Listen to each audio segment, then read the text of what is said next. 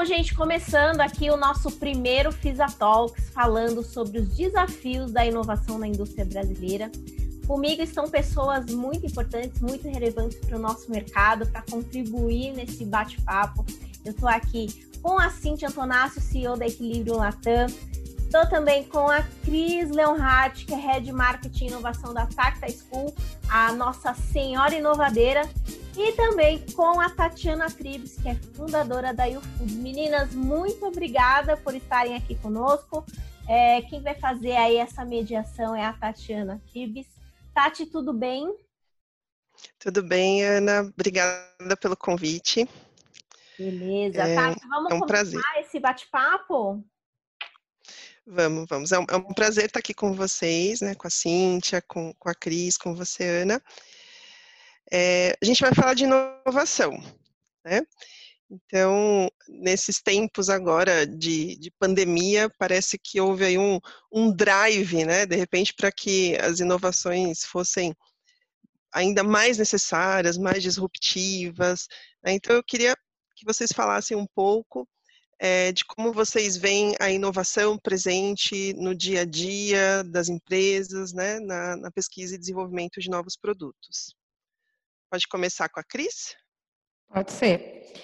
Uh, olha, oi Tati, oi Ana, oi Cíntia, tudo bem? Primeiramente, obrigada pelo convite de colaborar com o Food Connection, com esse primeiro podcast. Uh, respondendo então a pergunta da Tati, né? Uh, de fato, a gente percebeu assim muito claramente com o que aconteceu, o que veio acontecendo aí com a pandemia, a, o valor que a inovação tem para as empresas, né? Assim, um, é claro que dificilmente alguém passou incólume por essa crise ou está passando incólume por essa crise. Todo mundo sofreu de alguma forma, uh, menos as indústrias de álcool gel, que eu imagino que tenham ficado muito felizes, né? Mas uh, é, para quem já vinha inovando, para quem já tinha dentro do seu DNA, dentro do seu, da sua forma de pensar, do seu jeito de fazer as coisas, a inovação incorporada, a mudança incorporada, é um pouco menos doloroso passar por um processo de mudança como esse. É claro que quando a gente faz inovação partindo de dentro da empresa, a dor é bem diferente da inovação que é exigida pelo cenário de mercado flutuante, como a gente está vendo agora com o Covid, né? Então, a gente está agora mudando mais na raça do que na vontade, né? É mais gostoso quando a gente muda na vontade. Mas um, o que a gente está vendo é que para as empresas que já vinham com esse DNA, né, que já vinham com essa mudança na, no, no seu modo de fazer as coisas, essa, essas transformações necessárias agora elas foram uh, menos dolorosas, né? E de fato, nem a inovação não é uma competência ou não é uma preocupação para, por incrível que pareça, para todo mundo que trabalha em pesquisa e desenvolvimento. A gente tem essa ideia de que quem trabalha com pesquisa e desenvolvimento trabalha com inovação, com criatividade, né, com pozinhos mágicos e alimentos incríveis e coisas diferentes o tempo inteiro, mas boa parte do trabalho dessa turma é uh, muito rotineiro, é de redução de custo, é de criação de documentação, é de barriga na bancada mesmo, fazendo testes, né? Então, uh, nem todas as áreas de pesquisa e desenvolvimento uh, estão de fato preparados para trabalhar com inovação. E até ele diria que, até pela nossa formação, assim, tão técnica, às vezes a gente também tem um pouquinho de dificuldade em lidar com coisas mais incertas, com terrenos com mais incerteza, como a inovação exige. Então, tem áreas sim que trabalham com inovação e essas áreas passaram aí por essa, estão passando por essa crise de uma forma um pouquinho menos dolorosa, mas acho que ainda tem muita gente da área de pesquisa e desenvolvimento de alimentos que está aprendendo o que é inovação, por mais paradoxal que isso pareça, mas pelo menos é a nossa realidade com os alunos. Olá pessoal, eu sou a Cintia Antonácio, estou é, à frente aí da Equilibrium Latam, uma empresa que trabalha com o mercado de alimentos muito pautada em cima de nutrição é, e inovação hoje em dia, né?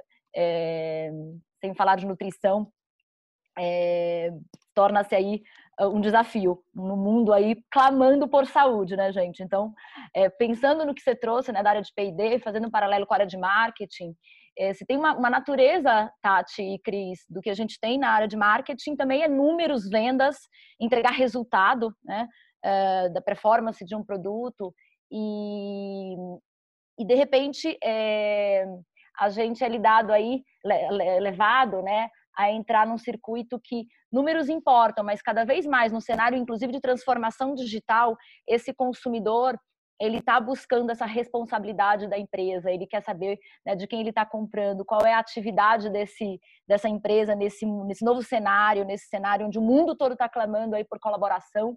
Então, as empresas assumem uma, uma, uma questão de protagonistas, algumas, né?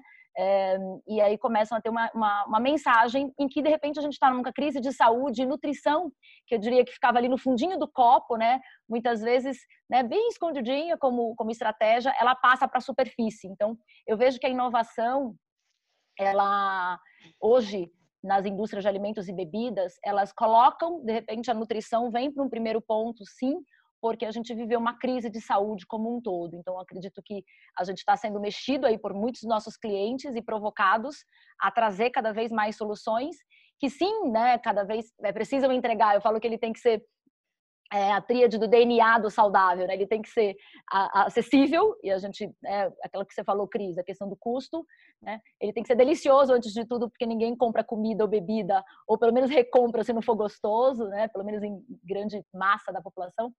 Depois ele tem que ser nutritivo, e aí vem nutrição como um aspecto muito fundamental nesse momento atual. E depois ele tem que ser acessível. Então é quase que uma fórmula bastante é, disruptiva e difícil de atingir, é, mas muitas empresas, e principalmente as mais ideológicas e pautadas nessa vontade de, massiva de se transformar.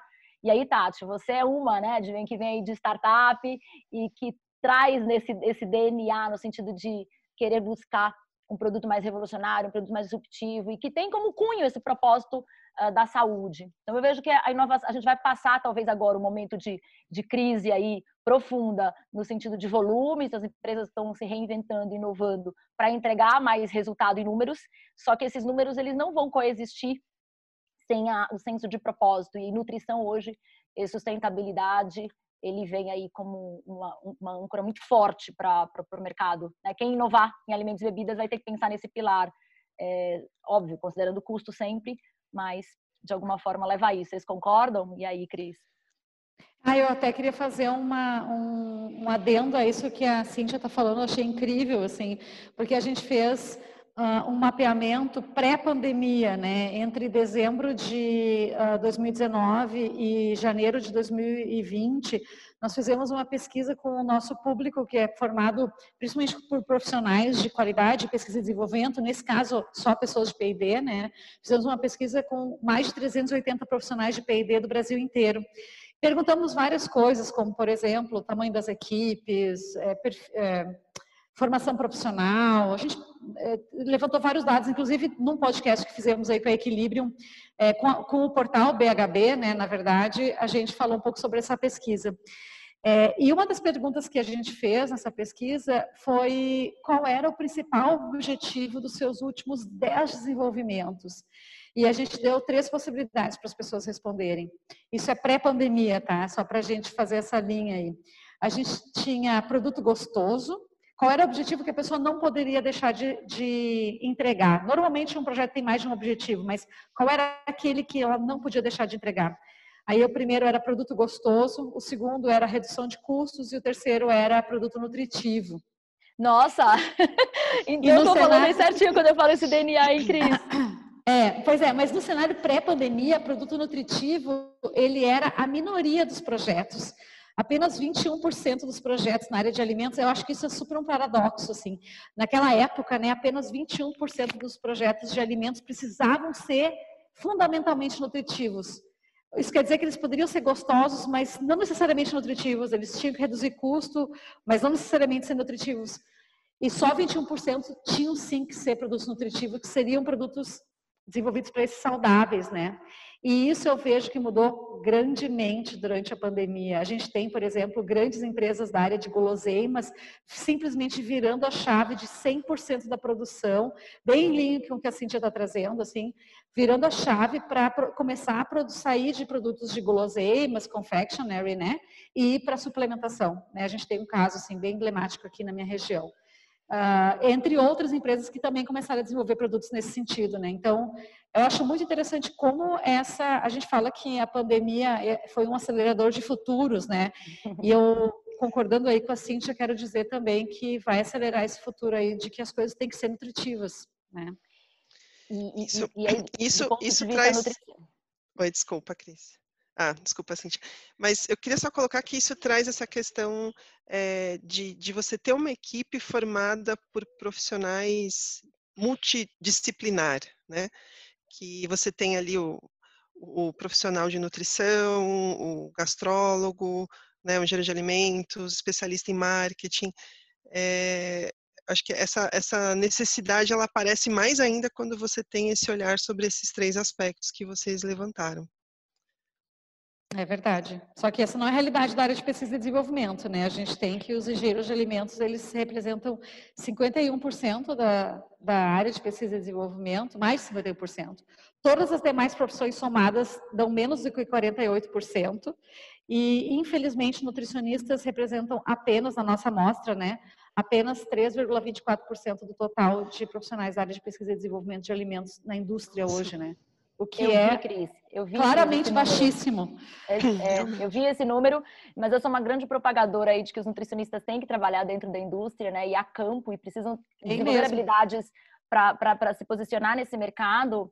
É, e aliás, né, é, a própria Equilibrium, ela hoje, ela ocupa um pouco esse espaço dos profissionais de nutrição dentro das empresas quando eles nos contratam. Hoje a gente tem um portfólio de clientes aí gigantesco dentro de várias categorias é, das mais né, específicas, assim, de snacks, a indústria láctea, gorduras, é, suplementos, que justamente ocupa um pouco esse essa consultoria, pelo menos hoje a gente entende que ele contrata, né? Desde buscar Sim. o insight, tentar entender um pouco mais. Aí quando a gente vai com formulação, a gente vai lá com a Cris, né, Cris? Mas enfim, é, o nutricionista uh, tem, acho que, um grande espaço de futuro, de acelerar esse futuro aí, Cris, para ocupar um espaço cada vez maior e fixo, porque o que uma consultoria faz nem sempre é aquilo que um profissional pode fazer lá dentro de uma área de P&D. Muitas coisas a gente não faz mesmo, né? E aí eu vou, eu vou além, Cris, e falar que ah, dentro de P&D também...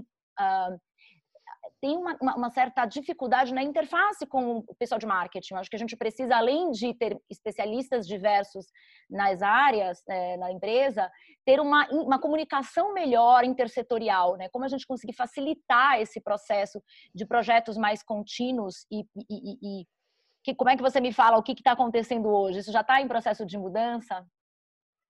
Olha, Cíntia, eu concordo com você também. Isso, o que a gente viu nessa pesquisa, basicamente, é que existe uma alta concentração profissional, né, dentro da indústria de alimentos, nas áreas de pesquisa e desenvolvimento, e que é claro que isso é um calcanhar de Aquiles, assim. Eu mesmo sou engenheira de alimentos, eu não vejo essa concentração profissional como uma coisa benéfica, não, nem, não apenas para a indústria, como também para os engenheiros de alimentos, né.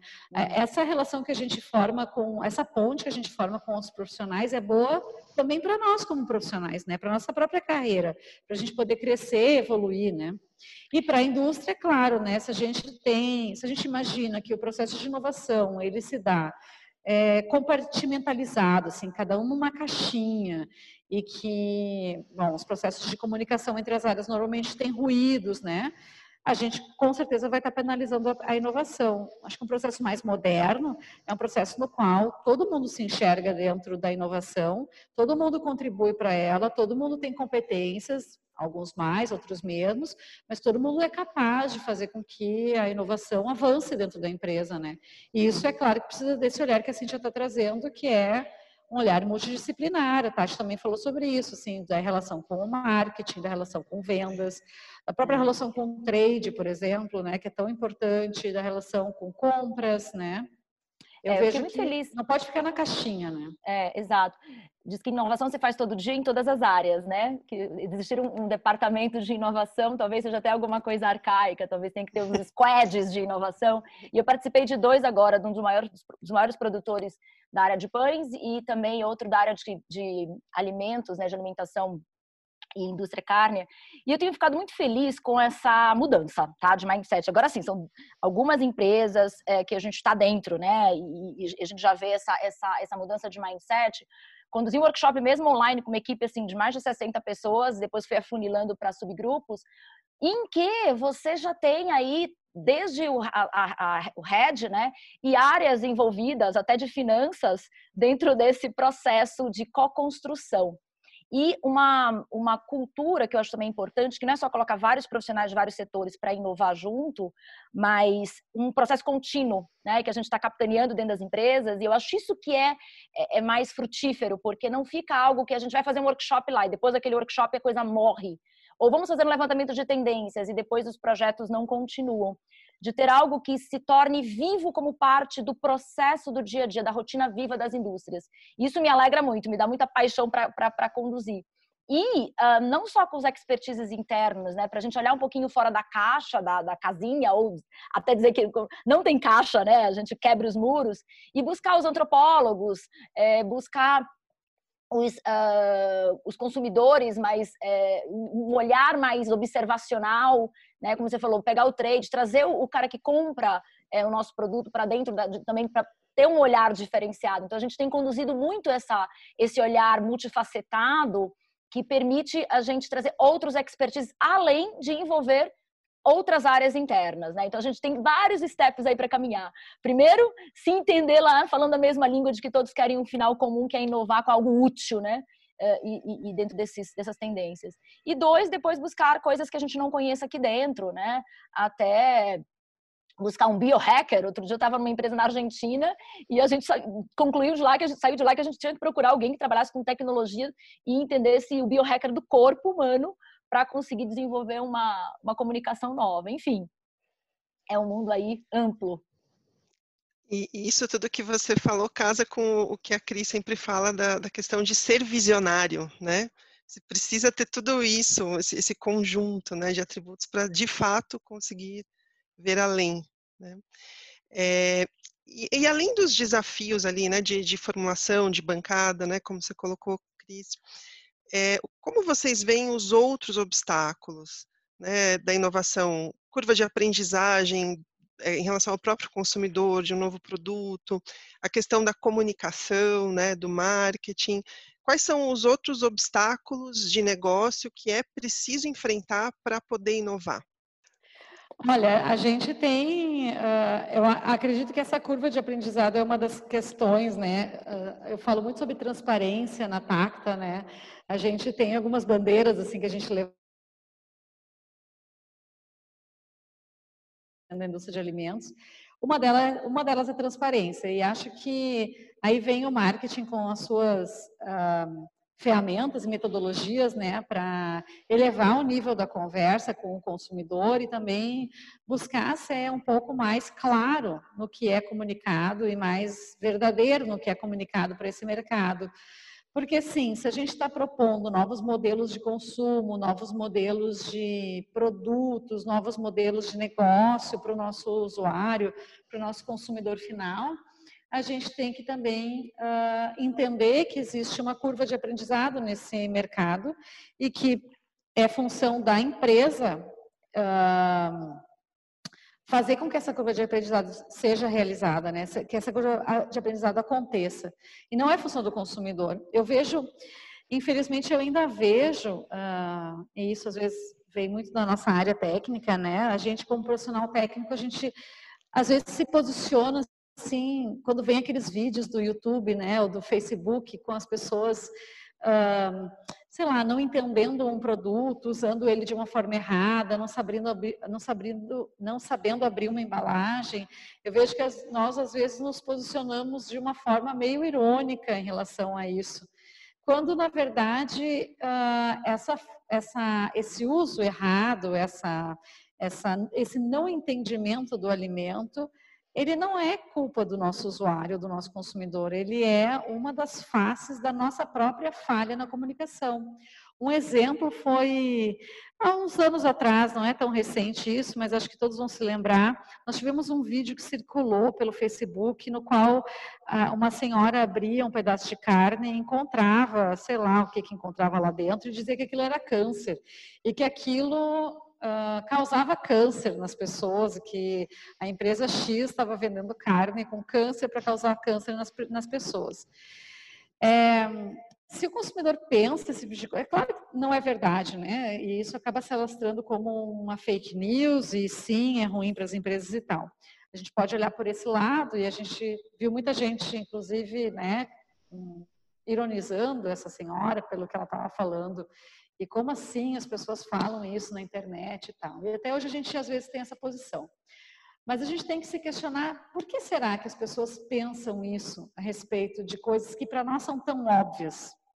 Nós que estamos dentro da indústria, por que, que será que para nós isso é claro que não é verdade? Outro exemplo das caixas, né, de as caixas com código Tetra Pak que tem aquele código de cores embaixo, que teoricamente aquilo seria, sei lá, sinal dos ETs, não sei, algum tipo de código. Uh, e as pessoas criaram as teorias da conspiração mais sinistras em relação àquilo sim, é engraçado e tal, mas a gente talvez teria que pensar um pouquinho sobre, será que nós estamos nos comunicando bem com esse público? Por que que para quem está dentro da indústria isso tudo é tão óbvio e para quem está fora não é, né? Eu acho que a gente ainda tem assim coisas a fazer nessa parte de transparência. É muito bom. Fazendo uma, uma, um olhar, né, pensando nessa questão do consumidor e como as, as áreas das empresas que trabalham com isso, muitas vezes, e eu já passei por muitas barreiras, sabe, Cris, até do, do de estar muito próximo dentro de uma, de uma comunidade de influenciadores, como os nutricionistas, e de estar bem por dentro, né, com as pesquisas que a gente conduz pela própria equilíbrio em relação à percepção, entendimento e até do da ciência do que vai estourar aqui, né? Então a gente acaba sabendo muito daquilo que de repente é um burburinho científico de um nicho, de um público especialista, mas que logo mais vai vai estourar. Eu lembro muito de um case que é a soja, por exemplo. Então vinham as pesquisas, eu ia em alguns hospitais e alguns clusters específicos especialistas e muita mensagem negativa, mas dentro da empresa a ideia era testamos com o consumidor e temos esses benefícios e vamos para campo. Então, uma, uma, uma, uma, visão, muitas vezes, é, viciada, né? Acho que é muito do que você Sim. falou. Viciada, e aí eu vou até além, iludida com, com dados de pesquisa que vão para campo, e aí eu, como uma estudiosa do comportamento é, alimentar né, do, do, da sociedade, por ser a idealizadora de um movimento importante científico que chama Nutrição Comportamental, um instituto de educação que ensina né, profissionais a ampliar essa visão e olhar para o comportamento e não só para o nutricionismo, né, ampliar a visão do alimento, não só em relação ao nutriente, mas do porquê se come, como se come, é, eu, eu, queria fazer um convite para as indústrias, para as empresas, né? É, cuidar, olhar para as suas pesquisas numéricas, é, mas sempre como uma parte apenas da equação e, e ampliar essa, essa, essa, essa, gama de conhecimento com o olhar observacional, com o ir para campo, entender essas conversas que você falou, Cris, do consumidor, na, na, na rotulagem da Tetra Pak, é, é, olhar sinais fracos, é, em, é, muitas vezes, de, de buzz, né, fazer uma escuta, um social listening também na, na internet, né, de olhar o que, que está nessas rodas de conversa de um público é, específico que consome esses produtos, porque isso rapidamente ecoa. É, a gente precisa olhar para essas conversas e começar a se projetar em termos de futuro de inovação a partir disso, né? Senão, quando a bomba estoura, eu, se eu estou só com todas as minhas fichas ali naquela caixinha, eu vou embora, né? Eu sumo como categoria até. Então, eu, eu acho que é importante a gente olhar é, de, de, uma forma empática, observacional é, e não viciada nos nossos, nas nossas certezas. Certo. É, eu acho que, que tudo que está acontecendo também vai mexer um pouco no, no, timing das coisas, né? A gente tinha aquela ideia de que ah, se alguma coisa está fazendo sucesso nos Estados Unidos e é muito inovador, vai levar uns anos para chegar no Brasil e tal. E aí, com essa, essa mudança toda agora da pandemia, me dá essa sensação de que esses tempos também vão ser diferentes, né, em relação a todas as mudanças que vão acontecer. É, como vocês veem a questão da inovação sem grandes investimentos em tecnologia? É, vocês consideram possível?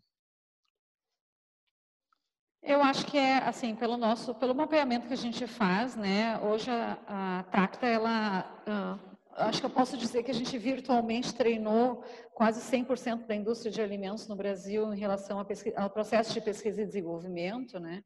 E a gente também acompanha algumas dessas empresas nos seus uh, processos de gestão estratégica de pesquisa e desenvolvimento, apoiando eles para melhorar esses processos.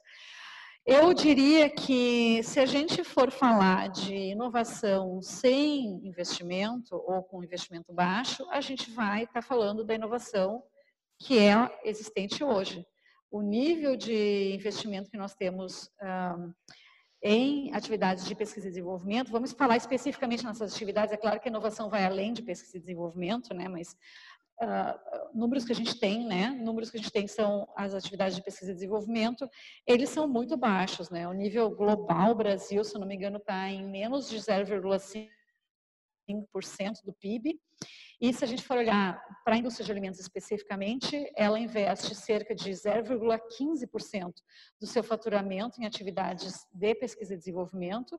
E na indústria de bebidas é menor ainda, 0,06% uh, do seu faturamento investido em atividades de pesquisa e desenvolvimento. Então, eu tenho um pouco de receio em responder, porque talvez a gente poderia dizer assim, não, é possível fazer inovação uh, sem grandes investimentos. E sim, de modo geral, é possível. Porém, o nível de investimento no Brasil em atividades de pesquisa e desenvolvimento, e que daí é um leitor né, do, do investimento em inovação como um todo, que é um pouco maior, ele é muito baixo. E, e, daí se derivam, por exemplo, produtos muito incrementais que a gente vê de modo geral no mercado, que a gente está mapeando também na Tacta. É, a gente vê, uh, por exemplo, produtos que não têm protagonismo internacional. A gente viu claramente recentemente o caso da Fazenda Futuro, que já está exportando. Pensa em quantas startups são capazes de exportar e quantas, na verdade nem startups, quantas empresas de alimentos brasileiros de fato, de, de alimentos brasileiras de fato exportam produtos processados e quantas exportam commodities, né? Nossa exportação de commodities, com certeza, não são, é muito importante e que bom que nós podemos exportar produtos alimentícios, mas de modo geral exportamos é, o arroz, a soja, a carne, né, as frutas, mas não exportamos os produtos derivados deles, né, que já tem mais valor agregado. E isso tem a ver com um pouco de investimento, sim, né? Não é, um, é uma acho que é temeroso a gente falar. Eu me sinto, pelo menos, temerária em falar que dá para fazer inovação sem grandes investimentos, porque gente, essa já é a nossa realidade. A gente já faz, o que a gente faz hoje é o, o resultado que nós temos hoje de inovação em alimentos no Brasil é o que dá para fazer com, sem investimento. Eu acho que se a gente quer dar um passo como país, como indústria, né, como indústria de alimentos, a gente quer chegar num outro patamar, a gente tem que começar a repensar um pouco essa estrutura de investimentos que nós temos dentro da empresa e principalmente deixar de ver a inovação como um custo e sim olhar para ela como um investimento. Né? Muitas vezes a gente não enxerga que a inovação, sim, é, ela, ela tem custos, é claro, mas a gente deveria olhar ela mais como uma bolsa, como a gente olha para a bolsa de valores do que como a gente olha para o supermercado que a gente vai, né? Então a gente vai no supermercado, gasta dinheiro, a gente come todo, todo aquele dinheiro que a gente colocou no supermercado. Mas quando a gente pega esse, esse mesmo dinheiro, esses mesmos, sei lá, 200, 300 reais e coloca na bolsa de valores, a gente tem a expectativa de ganhar esse dinheiro de volta e multiplicado por várias vezes. Assim como a bolsa, a inovação não tem resultado certo, é claro mas a gente tem uma expectativa de ter um resultado se a gente uh, distribuir bem os, os, nossos projetos, né? Ou no caso da Bolsa as Ações, se a gente distribuiu bem o nosso portfólio de projetos em projetos diferentes, né? Então, eu diria que talvez tenha chegado a hora da indústria de alimentos olhar para o seu portfólio de investimentos em inovação e pensar de forma um pouco mais estratégica para conseguir alcançar resultados que são totalmente possíveis, porque o Brasil tem todas as matérias-primas aí, né? Tem um acesso gigantesco a matérias-primas que outros países não têm. A gente tem uma biodiversidade gigantesca, linda, que a gente poderia utilizar de forma benéfica para fazer inovação. E a gente tem muitas mentes pensantes. O Brasil está cheio de profissionais extremamente qualificados, consultorias, apoiadores, profissionais trabalhando dentro das empresas, academia. Não é por falta de conhecimento que a gente não vai adiante. Né? Bom, gente, vamos, vamos caminhar aqui né, para o final da nossa conversa. E gostaria de saber se vocês gostariam de deixar um recado aí para o mundo pós-pandemia, né, em relação à inovação das indústrias, o que, que vocês enxergam de, de mais relevante? É como no momento em que a gente foi obrigado a olhar, estar em nossas casas, preparar nossas comidas, é, nos deparar com com esse cenário da, do comportamento alimentar, do comer, não só o que comer, mas começar a observar mais mesmo, né, a produção, a cadeia, de onde vem o alimento, eu preciso sobreviver como Brasil, minhas fronteiras estão fechadas. Como é que eu né, valorizo isso tudo e continuo nesse processo de valorização como indústria e olho para um Brasil em termos dos sabores que eu reinvento, do que eu inovo, de como eu comunico isso tudo sendo mais sustentável, apoiando toda uma cadeia logística é, e, isso se torna algo uh, não só apenas é, lucrativo, uh, mas também que eu consiga trazer mais saúde para a mesa desse consumidor. Que esse momento que a gente, que esse consumidor está vivendo, ele não vai mudar, né? As pessoas passaram para um novo estilo de vida, de horários de comer, tudo está sendo revisitado por conta desse período de imersão que nós ficamos. Então, que a gente como empresa e como indústria, olhe para toda a cadeia e olhe para esse consumidor de uma forma observacional, de uma forma atitudinal. E que a gente não olhe só mais para o que, quanto, né, quanto, quanto come, o que come, porção, custo, rotulagem, mas que a gente olhe né, o porquê as pessoas comem o que elas comem, como elas comem o que elas comem. E a gente só vai conseguir olhar para isso se a gente tiver uma mente curiosa, uma mente de turista, trabalhar de uma forma multifacetada dentro da empresa e fora da empresa. E nós, eu e a Cris, estamos aqui para ajudá-los nesse sentido, né, Cris? É, com certeza. Nossa, linda mensagem, Cíntia. E eu queria complementar também para falar um pouquinho sobre a questão de gestão da inovação, mais especificamente, que é mais um, que é o meu assunto assim de predileção. E queria lembrar para quem está nos escutando que a gente não pode medir a inovação com os mesmos olhos que a gente mede a renovação ou incrementalismo. Então, se a gente está uh, com um projeto na nossa frente, e esse projeto é um projeto de inovação disruptiva ou de inovação radical, conforme vocês classificam aí, a gente tem que ter uma lente correta para avaliar esse projeto. Projetos de inovação mais disruptiva ou radical, eles requerem um olhar uh, que permite mais incertezas. A gente não conhece todas as informações do produto antes dele existir, da mesma forma como a gente conhece para produtos que são mais incrementais, mais parecidos com aqueles, com aqueles que a gente já produz ou já vende. Então, lembre-se que se a gente quer inovar realmente de forma significativa no mercado, a gente tem que ser capaz de ter lentes diferentes para avaliar os projetos. E daí a importância aí da gestão de portfólio de inovação que seja adequada à estratégia de inovação das empresas, que também é um fator aí que a gente pode ajudar as empresas a realizar essa gestão de inovação de portfólio de projetos e a entender como a gente pode uh, ter projetos caminhando lado a lado e que tenham graus de inovação completamente diferentes entre si. Bom, obrigada, obrigada pelo convite, Ana pela participação, né? Cíntia, Cristina. Passo a palavra para Ana. Gente, foi sensacional ouvir vocês aqui, esse bate-papo super construtivo. Queria agradecer a participação de todos vocês e a gente se encontra numa próxima ocasião.